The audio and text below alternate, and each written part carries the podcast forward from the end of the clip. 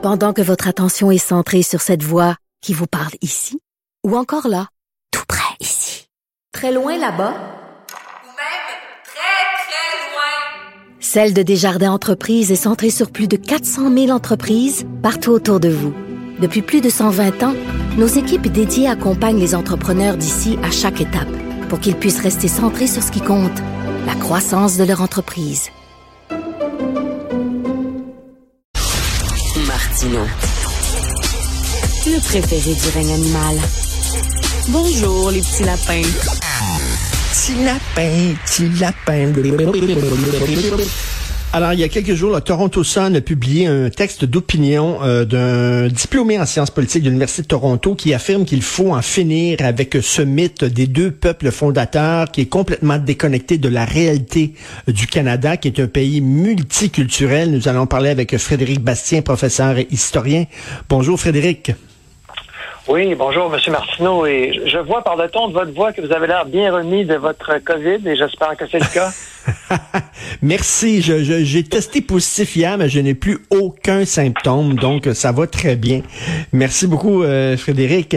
Euh, donc c'est ça, un diplôme en sciences politiques qui dit, ben là, le pays, le Canada est un pays euh, multiculturaliste. C'est, c'est un, c'est un mythe qu'on garde en vie de façon artificielle, le mythe des deux peuples fondateurs, et qu'il faut en finir. vos réactions à ce texte-là? Ben, la première chose, euh, je pense, euh, d'après ce qu'on peut connaître de l'auteur, euh, un jeune homme qui s'appelle Arjun Singh, la première chose que je veux dire, c'est que Monsieur Singh, c'est pas parce que ses ancêtres venaient de l'Inde ou du sous-continent indien que lui n'est pas devenu un Canadien anglais. Alors, il a adopté l'anglais comme langue, il a visiblement grandi au Canada, il est peut-être même né au Canada, il est donc intégré à la nation canadienne anglaise et au fil des générations, sa famille, ses descendants vont devenir 100% euh, des, Canadiens anglais. C'est pas parce que vous avez euh, la couleur de peau qui est pas blanche que vous n'êtes pas un Canadien anglais. C'est pas, pas pour ça que vous partagez pas la culture du Canada anglais. Alors, ce que M. Singh fait, il, se, il se, il se, il utilise euh, le fait qu'il appartient à une minorité visible, il prend les, les vieux préjugés discriminatoires du Canada anglais et les utilise contre le Québec. C'est ça qu'il fait. Oui, parce qu'il dit à un moment donné, le mythe des deux peuples fondateurs, ça nous oblige à, respecter la province du Québec qui est intolérante, la preuve, euh, la loi 21. C'est ça qu'il dit. Oui, voilà. Ben, D'abord, euh, il y a plein de gens issus de l'immigration récente au Québec qui sont en faveur de la loi 21. Mais euh, moi, je pense que la, stratégie des multiculturalistes canadiens, c'est en fait de, faire ce que fait M. Singh. On, on se cache derrière la vertu et en réalité, on s'attaque à la minorité nationale québécoise. On fait du Québec bashing, on nous accuse de, de, racisme, de xénophobie, d'intolérance, et on dit voilà, cette, cette, cette, minorité devrait disparaître au fond. C'est ça qu'il dit. Et, euh, et, au fond, est-ce qu'il dirait ça de la minorité juive? Est-ce qu'il dirait ça d'une autre minorité? Est-ce qu'il dirait ça des Premières Nations? Jamais. Mais ce qu'il dit, en fait, c'est qu'il faut, il, faut que les Québécois francophones, que les francophones du Canada euh, acceptent qu'ils sont, c'est-à-dire ils sont une ethnie parmi tant d'autres, parmi toutes les ethnies qui fondent le Canada. Donc, faut en finir avec les deux peuples fondateurs. Et, et Frédéric, ça pose la question euh, le poids démographique des francophones au pays qui, qui font littéralement. Ça va être de plus en plus difficile de maintenir ce mythe-là en vie des deux peuples fondateurs quand les gens vont dire, ben là, c'est parce qu'il y a davantage de Canadiens qui parlent mandarin ou hindi, pourquoi on, privilégierait le français? Oui, mais moi, je pense que les deux peuples fondateurs, c'est pas un mythe, parce que les, les, Canadiens qui parlent hindi ou mandarin là, au Canada anglais, au bout de deux générations, ils parlent anglais, ces gens-là. Le transfert linguistique est fait. Ces gens, ce sont plus des Chinois, ce sont plus des, hmm. ce sont plus des Indiens, là. Ce sont devenus, sont devenus des Canadiens anglais. Et souvent, ce sont ceux qui adoptent le, le plus fortement les préjugés euh, anti-Québec du Canada anglais. Et, deuxièmement, ce que M. Singh propose, ni plus ni moins, là, c'est l'assimilation des Québécois. Parce qu'il dit on doit cesser le bilinguisme, on doit cesser la protection de la langue française, on doit cesser tout ça. Et donc, on va laisser les gens libres. Est-ce que ça veut dire ça? Ça veut dire l'assimilation du peuple québécois. Mm-hmm. Alors, euh, c'est même pas seulement de faire de nous une minorité comme les autres, il prône ouvertement sans, le dire comme ça, mais ce qu'il propose revient à dire on va laisser la minorité québécoise se faire assimiler par la force d'attraction de l'anglais et enfin, on va être débarrassé d'eux. C'est ça qu'il dit. Et il dit c'est épouvantable que Michael Rousseau, on l'ait agressé sous prétexte qu'il ne parlait pas l'autre langue officielle du pays, c'est-à-dire le français. Et lui, il voit ça comme étant vraiment un drame. Oui, oui, bien évidemment, c'est toujours le double standard. Alors, bien sûr, on n'imaginerait jamais le, PDG d'une société de la couronne ou d'une société qui répond à la loi aux langues officielles qui serait unilingue francophone. C'est toujours le même vieux euh, double standard hein, qui s'applique euh, différemment aux Canadiens anglais ou aux Québécois. Et, euh, et donc, c'est ce que M. Singh nous sert une nouvelle fois. Il profite du fait qu'il a la peau foncée pour un peu se, se, se présenter comme quelqu'un qui est inattaquable au fond. Hein, il se mhm. cache derrière la, la, rectitude politique euh, de notre temps. Alors lui, il peut se le permettre parce que euh, la peau euh, est une minorité mhm. visible. Et ce qui est assez bizarre dans son texte, c'est qu'il laisse sous-entendre finalement qu'il devrait même pas avoir de langue officielle, même pas deux, même pas une finalement. ok, c'est bien beau, un pays sans langue officielle, donc toutes les communications du gouvernement seraient faites en quoi?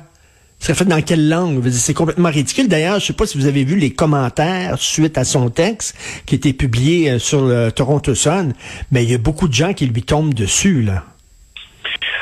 Oui, mais moi, je pense que ce qu'il dit quand il dit qu'il ne devrait pas avoir de langue officielle, en fait, ce que ça va faire, c'est que c'est l'anglais qui va s'imposer. Ben oui. C'est évidemment. Alors, c'est une façon de dire, euh, laissons les libres forces euh, sociolinguistiques jouer leur rôle et on verra la langue qui s'imposera.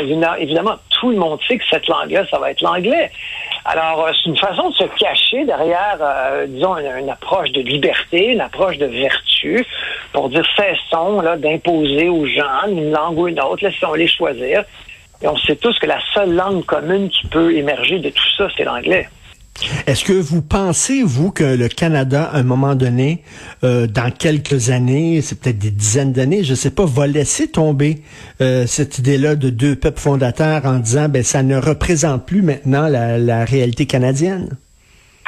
Ben, cette idée-là des deux peuples fondateurs, elle n'existe pas officiellement. Euh, elle est combattue même par le régime canadien. On parle, en fin de semaine, c'était le 40e anniversaire du rapatriement ben de la Constitution la Constitution de 82 et ni l'existence de la nation québécoise. Donc, officiellement, les deux peuples fondateurs, ça n'existe pas, mais ça existe dans la, dans la réalité du pays. Et j'ajoute à ça, il existe aussi les Premières Nations. Alors, il y a toujours cette réalité de trois communautés historiques sur lesquelles se sont bâtis le Canada. Mais moi, je pense que ce qui va arriver à long terme, c'est l'assimilation de la minorité nationale québécoise ça, ça, ça, risque fort d'arriver un jour. Il n'y aura, plus de francophones au Canada. Il n'y aurait plus de francophones au Canada. Et euh, il y, en a déjà de moins en moins. Et c'est comme je dis, ça va être extrêmement difficile de, dire euh, oui, mais les francophones devraient avoir des droits que les autres communautés ethniques n'ont pas. Euh, de par notre histoire, les gens vont dire ben non, mais regardez, peut-être qu'historiquement c'est important le rôle des francophones au Canada, mais là, il y a davantage de d'autres communautés ethniques que des francophones. Ça va être très difficile de maintenir euh, ce, ce mythe-là, qui est une réalité en fait, là, mais euh, de, de la, la, la, faire, euh, la faire approuver par les Canadiens. Non, non, vous avez absolument raison. Et des attaques comme ça vont continuer. On voit que la gouverneure générale est unilingue. Et là, il va y avoir d'autres. et au fur et à mesure, la démographie, hein, dans une démocratie, c'est les votes qui comptent ultimement. Ben Alors, plus le vote, euh, le, vote du Québec va être moins important en regard du reste du Canada et moins il y aura de francophones au Québec même, euh, parce que c'est la double tendance en ce moment. Le poids démographique du Québec baisse dans le Canada et le poids des francophones au Québec baisse à cause de l'immigration. Et à cause que l'immigration ne s'assimile pas à la nation québécoise en, partie du moins. Merci beaucoup, euh, Frédéric Basset. Il faut... Un futur très sombre. Oui, un futur très sombre, mais il faut le dire aussi, c'est qu'un point de vue symbolique, le, ministre de l'immigration au Canada est un unilingue anglophone quand même. Ça ne s'invente pas. Merci Frédéric Bastien. Bonne journée. Merci. Merci, monsieur. Merci. Il est professeur historien. On peut lire ses blogs sur le site du journal. Ça s'intitule Les réflexions de Frédéric Bastien. C'est tout pour moi. C'est Benoît qui prend la relève. Dans une demi-heure, il y a notre rencontre, bien sûr. Euh, je veux remercier l'équipe à la recherche Florence Lamoureux. Merci beaucoup, Florence. Alexandre Moranville, Wallet, merci beaucoup. Euh, à la régie, la réalisation, Charlie Marchand. Et on se reparle demain 8 heures. Passez une excellente journée hivernale.